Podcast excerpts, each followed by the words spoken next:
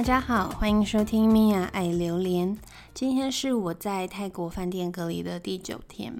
那刚刚我们的水喝完了，所以我就叫了 room service 跟他要水，顺便要了几包绿茶茶包。呃，他们他就说 sure，嗯，那我们现在呢，他送东西来。我们是不会见到他们，他们会按门铃，然后我们开门，然后直接拿东西。我开门之后呢，看到了我的水，还有三包砂糖，这个真的很泰，就是他们做什么事都放得很松，很 relax，然后常常送错东西。你在泰国的餐厅，他们很少会不送错东西。我们现在呢叫 roomvis，每次都是一个惊喜包，不知道打开门 会收到什么。我刚刚问了我身边的一位德国人，也就是我的老公，他自己觉得他对德国人的刻板印象是什么？他马上就说，他对德国人的刻板印象就是中年的啤酒肚男人，穿着白色的及膝袜配勃肯鞋。勃肯鞋其实算是。德国一个很有名的牌子，它已经有六十年的历史了，那一直都不红，直到九零年代的时候变成小红，有一些人开始穿。后来呢，因为那些中年男子呃的关系，他们开始爱穿，因为很舒服吧，所以呢，他们。你看那些人开始穿，就就把勃肯鞋穿坏啦。所以对于青少年来说，穿勃肯鞋就变成一件很羞耻的事，没有人会穿。到了近十年又开始红，而且红到亚洲来，我自己也会穿，可是我不会配白色脏脏的袜子。我个人认为德国人是一个谦虚的民族，因为历史因素吧，就是他们二战的时候。做过很多坏事，大家都知道。那他们的教育，从从小时候小学到中学，他们会一直教育他们。呃，我们德国以前做过很多坏事，所以他们很不爱张扬自己的国旗。你很少会看到德国人拿着自己的国旗说：“哦，德国万岁！”他们如果有这种人，他们就会觉得：“哈，那个人是纳粹吗？”大概就是这种这种感觉。只有只有世足赛，他们有一年赢的时候，他们有小小献一下国旗，就这样而已。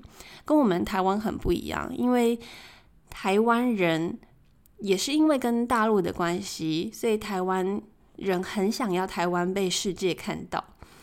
当在国际场合看到我们自己的国旗，我们就会很兴奋、很高潮，就是 蛮蛮反差的，跟德国人比起来。那比起德德国的国旗，我觉得德国人他们更爱自己的邦旗。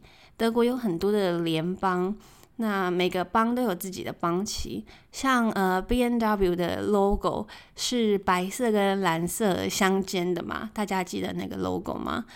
那个就是巴伐利亚的邦旗，因为嗯 B N W 就是从巴伐利亚开始的，那他们就用邦旗作为他们的 logo。那为什么我说德国人是一个谦虚的民族呢？因为呢，他们遇到赞美的时候会非常的谦虚。比如说，我们搭计程车的时候，啊，计程车司机就会问他是哪里来的啊？是美国人吗？计程车 计程车司机都会从美国人开始猜，不知道为什么，因为很多台湾人都觉得啊，外国人就是美国人。嗯，反正。他就会说啊、我是从德国来的。那计程车司机就会说啊、德国很棒啊，德国的车子很棒啊，很有名，德国的工艺很好，德国什么都好。这样子，其实台台湾人真的是蛮喜欢德国产品的，不不管是车子啊、厨房用品啊、行李箱，都是。那他每次听到这种赞美的时候，就会说啊，没有啦，没有啦，德国没有很好，台湾比较好，我比较喜欢台湾。就是那种遇到赞美会觉得啊，自己的国家没有那么好，不要再说我的国家好了的那种感觉。其实这个背后的原因，真的就是历史因素，他们不喜欢张扬自己的国家。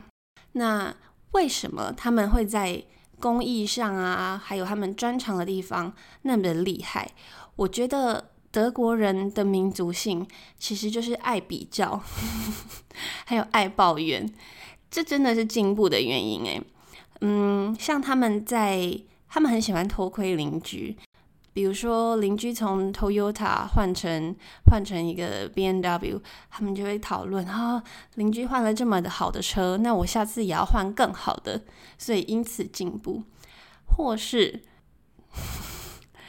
他们也很爱观察邻居的树有没有长到我家来，如果超过十公分就不行，然后他们就会生气。所以其实，在德国，律师的比率。比例比例很高，并不是因为他们的律师很好考，而是因为他们对律师的需求度很大。好像一千个人，一千个德国人，德国人就会有一个律师，这么高的比例。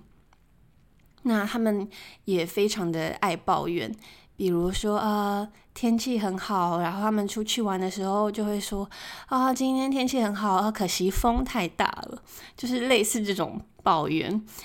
那他们出去玩的时候，通常都会把旅旅游或是行程规划的非常的好，甚至拉一个 Excel 表，就是因为他们希望这一次的出行可以完美，什么事都可以照着他们的 Excel 走。所以呢，有突发状况的时候就会很气，比如说 Google 报错路，或是餐厅没开，他们就会非常非常的生气，因为觉得啊，没有照我的计划走，这个行程不完美了。我记得有一次我们从台北到曼谷搭华航，那个时候我还是华航的空服员，那么他每次搭飞机都很喜欢坐靠窗的座位。那次他就很很很开心的得到了一个靠窗的座位，因为他很喜欢看起降、起飞、降落。他看完之后，他就想要看电影。他想要看电影的时候呢，发现那个荧幕上面有一个污渍，而且他擦不掉。他就很气，他就觉得他的他的计划就是看完起降要看电影，而且他电影要看哪一部都已经想好了，所以他就非常的生气，他就拦下了一个空服员，呃，抱怨他想要换位置，还要换靠窗的位置，而且还要两个人连在一起。哎，那一班飞机全满呢，他要他想要他想要换去哪？而且我那个时候还在华航当空服员。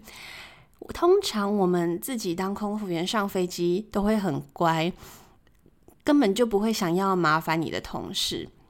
可是他他不 care，他也不 care 我会不会被同事肉搜，觉得我自己当空服员，然后还带了一个 OK 的老公，他他不 care，反正他就是想要看他的电影。而且他完全没有跟我讲，就自己拦下空服员哦，所以我就觉得天呐，好尴尬哦，怎么办？好丢脸！我马上就跟他说，我我跟你换位置好不好？你可以用我的位置看电影。反正呢，他就是觉得他付了钱，就应该要得到该有的服务，不管他的老婆是不是在这间公司工作，不管他的同事是不是会肉搜他的老婆。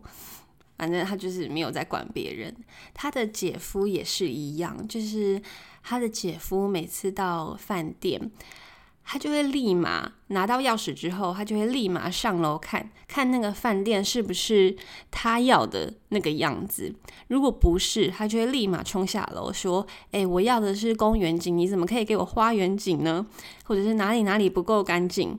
因为他就是觉得他花了钱，他就要。得到他应得的，非常务实的德国人。另外一点呢，他们也很爱拿纪念品，偷纪念品，像是饭店备品啊，是一定要的。饭店的洗面洗面乳、洗发乳，能能拿的东西，他们一定会拿。他现在已经准备好了一个柜子。嗯、我们在这里隔离嘛，在饭店隔离，他已经准备好了一个柜子，里面就是放那些备品，就是他打他打算要拿回家的东西。我觉得现在最受欢迎的应该是台啤的杯子。每次他有朋友啊，或是家人从德国来台湾玩，我们一定会带他们去吃热炒。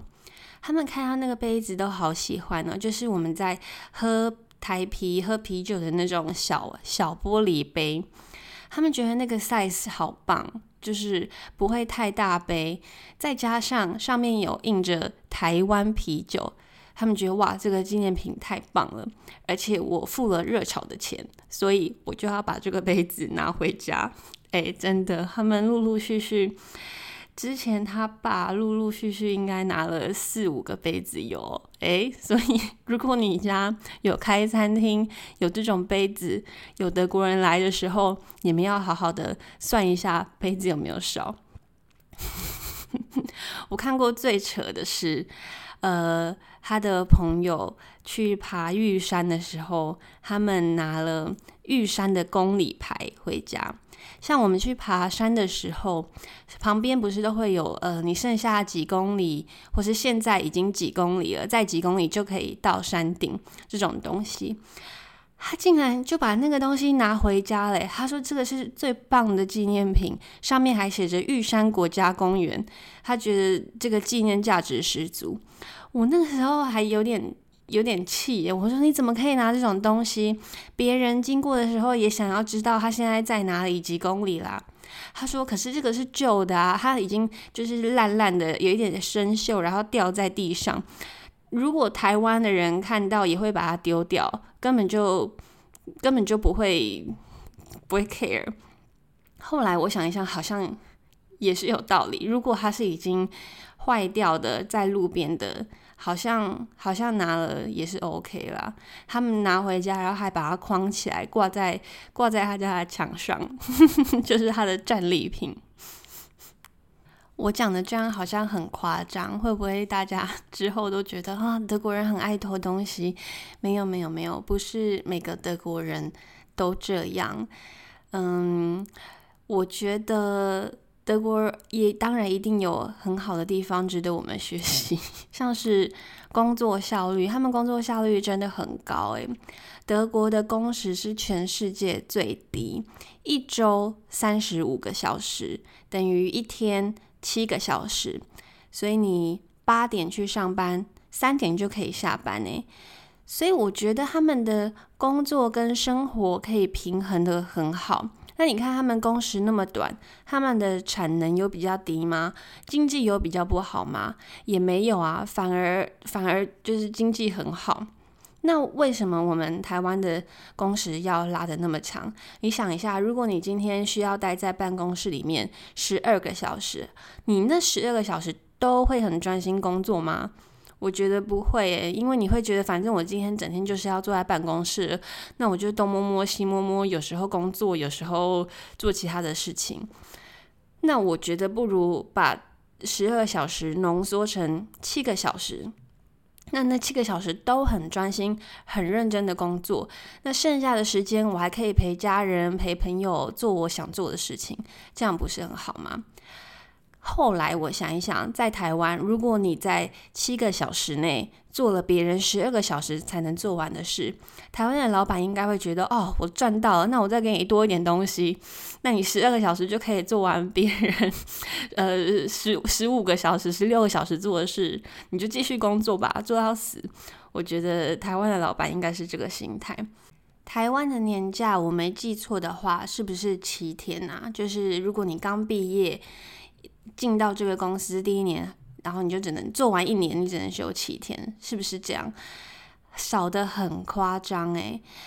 我之前看过一篇文章，他说，当你放假的时候，你去，比如说你去国外度假，至少要一个礼拜的时间，你的身体跟心灵才会真的觉得，哦，我现在在 vacation，我在我在假期这样。哎，那如果你一年只有七天，你是要去哪里放超过一个礼拜的假？根本就不可能啊！他们德国最少年假是二十四天，不算加班哦，他加班会再还给你天数，也不算年资，所以他们通常都超过三十天，一年超过三十天的年假。如果你一年有三十天的年假，你就可以规真的规划一个正常的旅行，可能三个礼拜、一个月到到亚洲，或是像我如果从台湾的话，我们就可以到欧洲，或是反正就到其他地方，真的真正的旅行。像我们在泰国，常常就会遇到很多德国人说：“哦，我现在呃在放假，放三个礼拜的假，你还可以跟你的孩子一起放暑假。”这样才是正常的吧？我真的觉得台湾的假期太少了，而且台湾人也工作得很辛苦。不知道台湾什么时候可以进步到一年可以有二十四天的年假？我依稀记得我小时候好像没有周休二日这件事。诶，我读小学的时候，我怎么记得好像我们礼拜六也要去上课？那当时应该是周休一日，只有礼拜日是真正放假的。也太可怕了吧！那经过了这么多年，我们进步到周休二日，就这样，所以 要从年假七天进步到年假二十四天，这是要花上上百年的时间吗？以这个速度来算的话，好啦，就是希望台湾在放假的制度上也可以。快点跟欧美国家学习，那大家生活跟工作能平衡，可以花更多的时间陪自己的家人跟小孩。那今天就跟大家聊到这里，谢谢收听，拜拜。